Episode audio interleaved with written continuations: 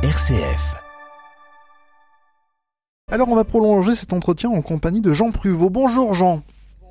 Bonjour Simon. Alors Jean, j'ai pris un peu le contre-pied ce matin de l'entretien qu'on allait avoir avec Frédéric Ancel parce que le mot que je vous ai demandé d'examiner, c'est le mot paix.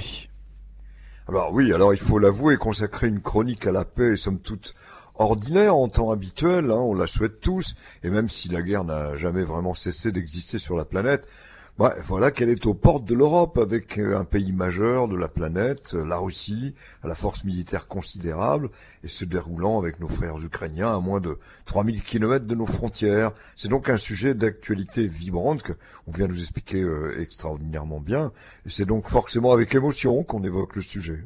Alors, et forcément, Jean, il faut parler de la paix en partant de son étymologie.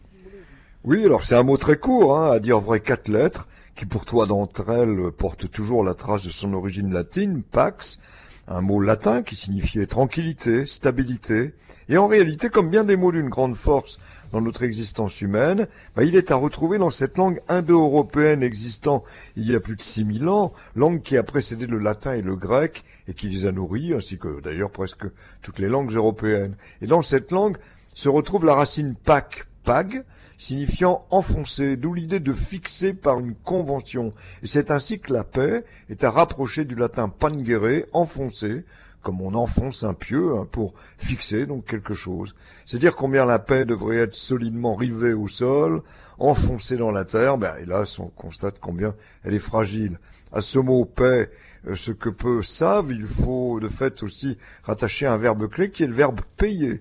Ce verbe essentiel de toute économie tient en effet son origine du latin pacare, faire la paix en payant, hmm. donc apaiser, euh, qui est bien sûr de même origine, ben c'est hélas encore sous l'Antiquité les sièges, les guerres qui s'arrêtent en offrant de l'argent pour retrouver la paix.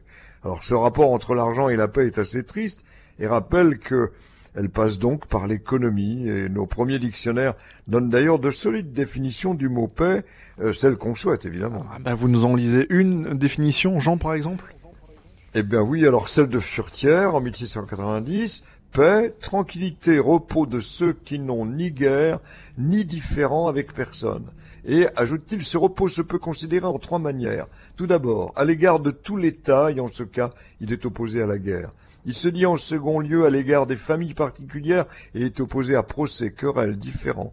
En troisième lieu, il se dit de cette tranquillité d'esprit qu'on a avec soi-même quand on n'est point troublé. Bon, alors pour l'heure, c'est le premier cas hein, qu'il est urgent de régler la paix concernant la guerre entre les États. On prie pour cela. C'est le moins que l'on puisse dire. Merci beaucoup Jean Pruvot pour cet examen détaillé de ce mot paix, la paix que l'on souhaite fortement et ardemment ce lundi 7 mars.